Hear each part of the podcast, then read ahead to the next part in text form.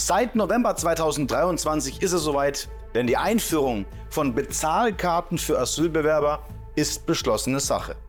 Die ersten Versuche in Bayern und auch in Thüringen lieferten gute Ergebnisse der Politik zufolge. Nur soll das Ganze noch durch die Änderungen eines Gesetzes bundesweit vereinheitlicht werden. Formsache, oder? Aber plötzlich wird dann medienwirksam ein Koalitionsstreit vom Zaun gebrochen.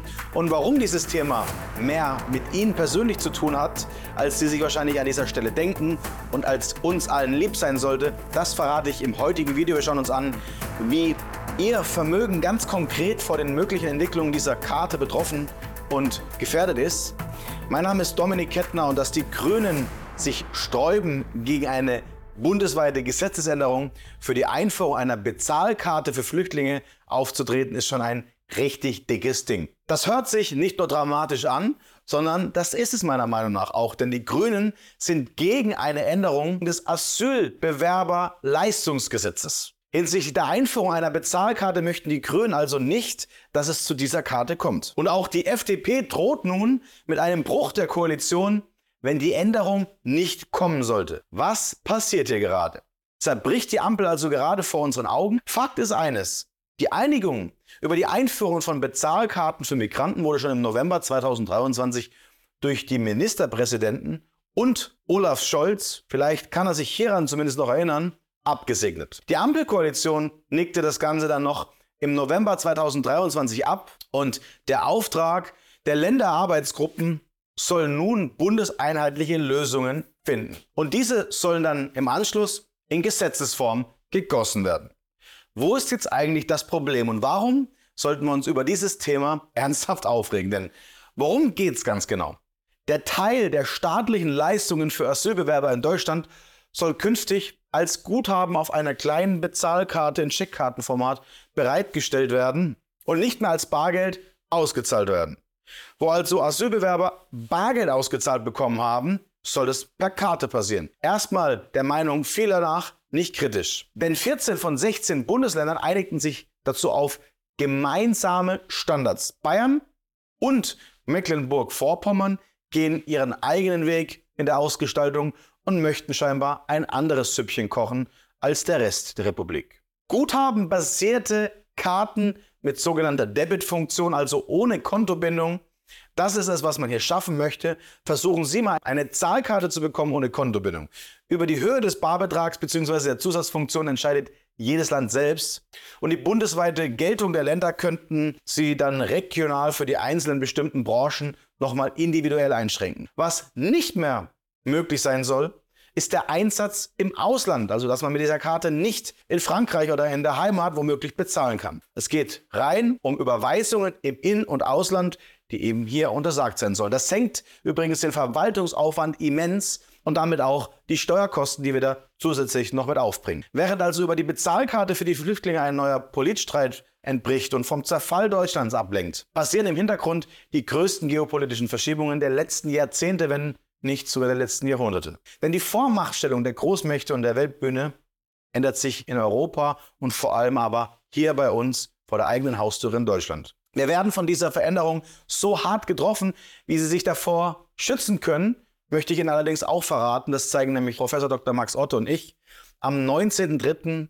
um 19 Uhr. In unserem gemeinsamen Webinar Krisenkompass werden wir genau über Lösungsansätze aus dieser Richtung sprechen. Die Erfahrungen aus der Praxis zur Bezahlkarte zeigen übrigens, dass in Bayern die Nutzung über das gesamte Bundesland möglich ist, also bayernweit. Keine Überweisungen oder Online-Käufe sind erlaubt und der Einsatzbereich kann geografisch beschränkt oder bestimmte Händlergruppen ausgeschlossen werden.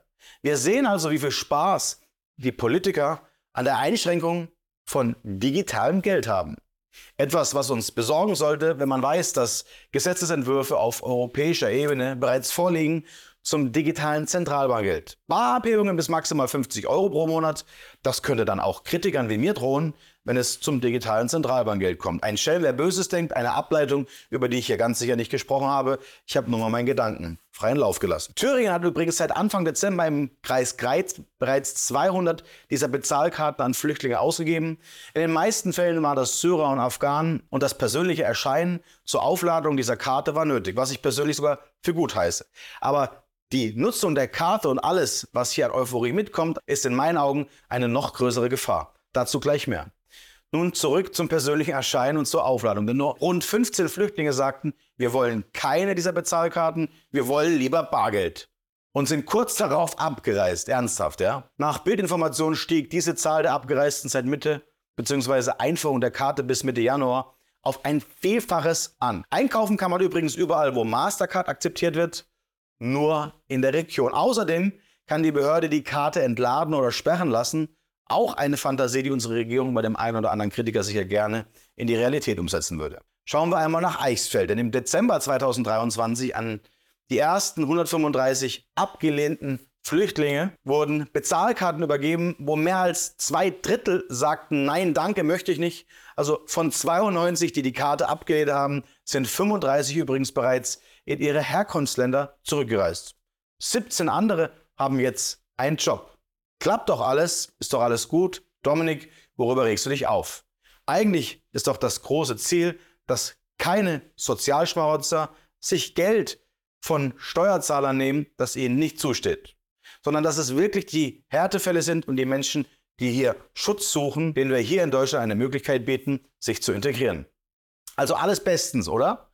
Doch nur wenige Medien greifen eigentlich die Kehrseite der Medaille auf, das, wo ich euch immer hin empfehle zu schauen, denn die Gefahr ist doch viel größer, dass die staatliche Kontrolle durch die digitalen Konsumkontrollmöglichkeiten auch für uns Einheimische und die Bevölkerung im Zuge der Bargeldabschaffung irgendwann zur Realität wird. Wie schnell es geht und wie groß die Euphorie für diese Bezahlkarte ist, hat mich persönlich massiv erschüttert. Das Ganze funktioniert allerdings bisher nur im Zusammenhang mit der sogenannten verfassungsmäßigen Gewährleistung des Rechts auf Bargeldzahlungen, die eben immer noch gewährleistet sein müssen, so wie beispielsweise in der Slowakei.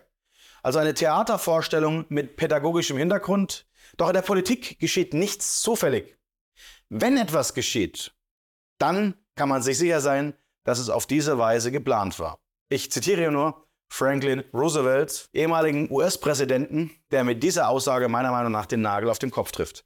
Denn geht es in Wirklichkeit um die Bezahlkarte für Flüchtlinge oder geht es hier um ein psychologisches Manöver, das uns die breiten Massen zur Vorbereitung der Bevölkerung auf die Einführung solcher Kontrollsysteme vorbereiten soll?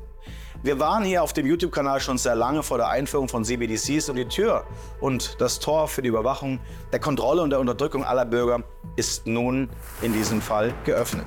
Durch die Normalisierung dieser Bezahlkarten in der Gesellschaft und durch die Anerkennung wird zunächst erstmal eines erreicht, nämlich dass zwar die Asylbewerber nicht mehr am Bargeld kommen, aber dass ein zweiter Schritt für die Bürgergeldempfänger womöglich gar nicht so weit weg ist.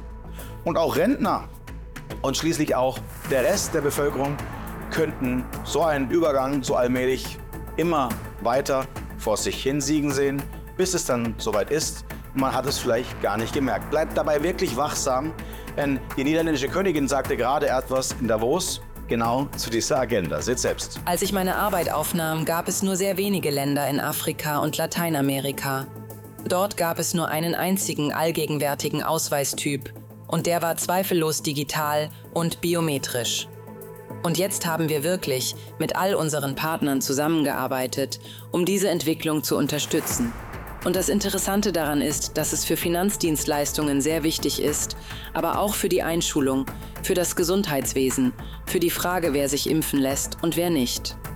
Wir sollten also zur Gegenwehr ansetzen und durch diese Entwicklung, die wir hier gerade sehen, könnte unsere Freiheit, es könnten unsere Ersparnisse und es könnte vielmehr unser Land auf dem Spiel stehen. Professor Dr. Max Otte und ich werden am 19.03. genau darüber in die Tiefe gehen und konkrete Lösungsansätze bieten gegen drohende Bankencrashs, gegen drohende Börsencrashs und vor allem auch gegen eine Politik, die ihren Kopf scheinbar zu Hause lässt, sobald man sich auf den Weg ins Regierungsgebäude begibt. Die Wahrheit über die neue Weltordnung, auch darüber spreche ich hier. Sichert euch aber gerne euren Platz im gemeinsamen Webinar mit Professor Dr. Max Otto und mir am 19.03. um 19 Uhr.